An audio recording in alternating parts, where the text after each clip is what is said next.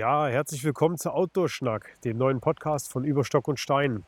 Mit mir Alex und im Normalfall auch dem Markus. Da wir aber ungefähr 400 Kilometer auseinander wohnen, habe ich mir gedacht, ich leite heute die erste Stelle mal ein oder die erste Folge. Ähm, ja, über warum soll der Podcast sein? Ganz einfach. Es geht über unser Hobby, Wandern, Biken und noch mehr. Das heißt, es soll nicht nur Standardbeiträge über Wanderstrecken oder sowas oder Fahrradstrecken sein oder auch Subtouren, sondern durchaus auch äh, einfach mal so Meinungen wiedergegeben werden oder so unsere Empfindungen, was wir so aus der Online-Welt so aufsaugen oder auch bei den Wanderungen eigentlich tagtäglich erleben, wenn wir unterwegs sind. Okay, was beschäftigt mich heute? Ganz einfach. Ähm, es ist nicht immer einfach, ähm, da eine klare Meinung äh, zu, zu haben. Äh, hier geht es hauptsächlich heute mal um Wandern zu wirklich frühen Zeiten, da wo die meisten eigentlich noch schlafen. Ähm, ich habe dann in der vergangenen Woche, Woche, auf Facebook einen Beitrag gelesen, wo, äh, wo sich Leute ewig echauffiert haben, wie sehr auch die Natur gestört wird, wenn einer hier mit einer 9000 Lumen Taschenlampe durch den Wald rennt und dann einfach die Tiere stört. Ähm, wie es so Social Media typisch üblich ist, äh, entsteht danach eine hitzige Diskussion mit, äh, wobei aber die rationalen Dinge eigentlich total auf der Strecke gelassen wurden, sondern sich Leute sich in kürz kürzester Zeit eigentlich nur noch permanent durchbeleidigt haben. Ja, meine Meinung dazu, äh, es hat mich auch nicht wirklich kalt gelassen, dieses Thema, weil auch ich, ähm, weil ich auch zu den sogenannten Early Birds gehöre.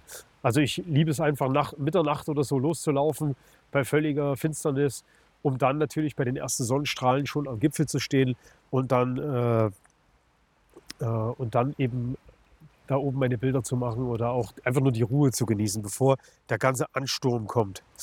Ähm, Allerdings nutze ich halt dafür nicht eine 9000 Lumen äh, LED Halogenlampe oder so einen Flakscheinwerfer, sondern äh, im Schwerpunkt eigentlich eine Rotlicht, eine Rotlicht-Taschenkopflampe ähm, und äh, alternativ dazu noch die Rotlichtfunktion äh, meiner Phoenix 7X.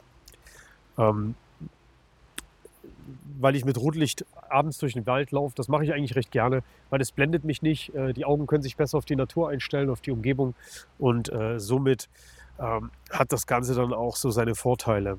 Ja. Für mich, mich persönlich entspannt das Gehen oder das Wandern bei Dunkelheit immer massiv.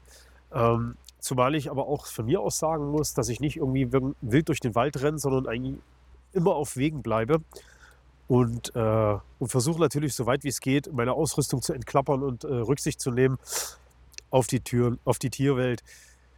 Ähm, es ist natürlich auch faszinierend, wenn man so mitkriegt, was eigentlich nachts im Wald los ist. Ja, das ist mir sowohl im Bergwald aufgefallen als auch in der Hohen Tatra, wo wir da in den Bergwäldern unterwegs waren. Gut, okay, dort gibt es noch Bären, das sollte man wissen. Ähm, aber alternativ bei uns ist es schon echt beeindruckend, was da so an der Tierwelt los ist. Ja, ja aber ich glaube, eine richtige Möglichkeit, äh, alle zufriedenzustellen, findet sich eh nicht. Das heißt, äh, dann können wir das andere Extrem auch mal nehmen. Ähm, ja, ich starte wie alle anderen. So, ich starte wie alle anderen. Das bedeutet entweder mit Bus, Bahn oder auch mit dem Auto zu einem Wanderparkplatz und dann früh so anfangen, dass man neune, zähle oder spätestens mittags auf dem Gipfel ist. Ähm, erstens von Möglichkeiten der Parkplätze oder überfüllten äh, oder günstigen Bahnverbindungen abgesehen. Und wenn man dann teilweise in Regionen unterwegs ist, wo man sich gegenseitig schon auf die Füße tritt, und äh, dann schon aufpassen muss, dass, äh, ja, dass man nicht den anderen vorne wegschubst oder man geschubst wird von hinten. Weil rücksichtslos ist das Ganze ja auch noch. Ähm, und da, selbst da stören sich die Leute und sagen, das ist kein Genusswandern. Ja, aber gerade durch Corona wurde das natürlich noch wesentlich schlimmer, äh, wo die Leute natürlich dazu angehalten wurden, hey, macht im Urlaub im eigenen Land, geht in die Natur. Ähm, was mache ich also? Also so richtig recht machen kann man es eigentlich niemandem. Der Naturschützer schreit, der Bergfex schreit, alle schreien, keiner, jeder ist von sich natürlich auch der Meinung und Überzeugung, dass er die perfekte Zeit rausgesucht hat.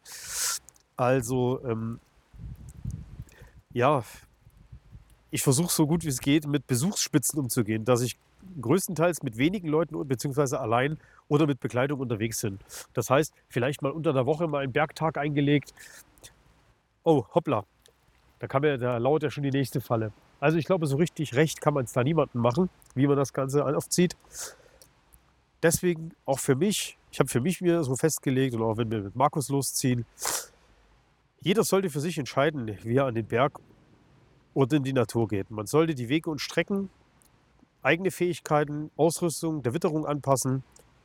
Wichtig ist nur, wenn ihr allein geht, ähm, sagt, welche Strecke ihr nehmt und meldet euch auch regelmäßig.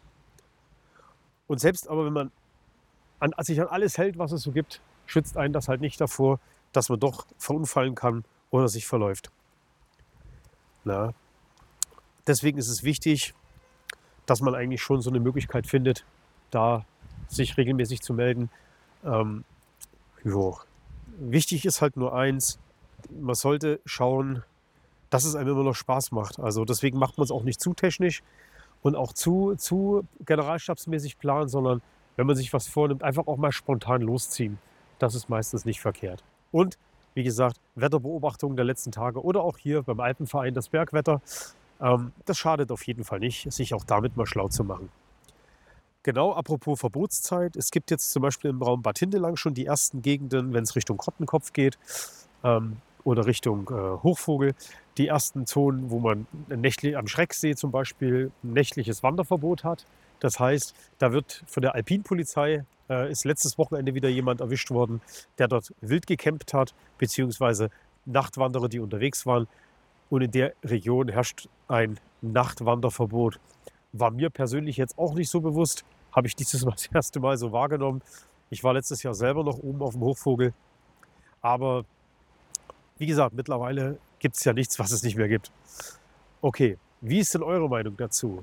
Regt euch so ein Thema zum Nachdenken an oder sagt ihr einfach nur, pff, mir egal, ich ziehe meinen Stiefel durch, Hauptsache es wird schon und ich mache das Beste draus. Ich würde da ganz gerne mal eure Meinung dazu hören. Ähm, hinterlasst mir die einfach in den Kommentaren. Äh, wenn ihr Lust habt, äh, lasst uns einfach ein Like da, abonniert den Podcast. Ähm, wir werden neben ein paar Einzelfolgen auch mal Doppelfolgen machen, wo wir direkt, äh, wo wir direkt äh, im Dialog miteinander sprechen. Und als kleines Highlight sei schon mal voraus verraten, da wir dieses Jahr den E5 wieder gehen, ähm, werden wir auch äh, unterwegs während des, während des Marschierens oder während des Wanderns, ehrlich gesagt, auch mal die eine oder andere Möglichkeit nutzen, äh, die eine oder andere Podcast-Folge zu, zu produzieren. Okay, also, wenn ihr Anregungen habt oder sonst was, viel Spaß dabei. Ich freue mich oder wir freuen uns über jegliche Kommentare. Im nächsten Podcast, äh, in der nächsten Ausgabe, geht es hauptsächlich äh, von Markus mal eine Meinung zu hören. Ich glaube, er regt sich da über irgendwelches Schuhwerk auf, was er das letzte Mal erst am Mobihorn gesehen hat. Ähm, aber was ja auch wieder so eine Philosophiefrage ist. Genau. Wenn ihr sonst nichts habt äh, oder vielleicht hat es euch ja gefallen, lasst uns ein Like da, abonniert den Podcast und wir würden uns freuen, euch öfters zu hören. Also, bis zum nächsten Mal. Outdoor-Schnack. Der etwas andere Outdoor-Podcast.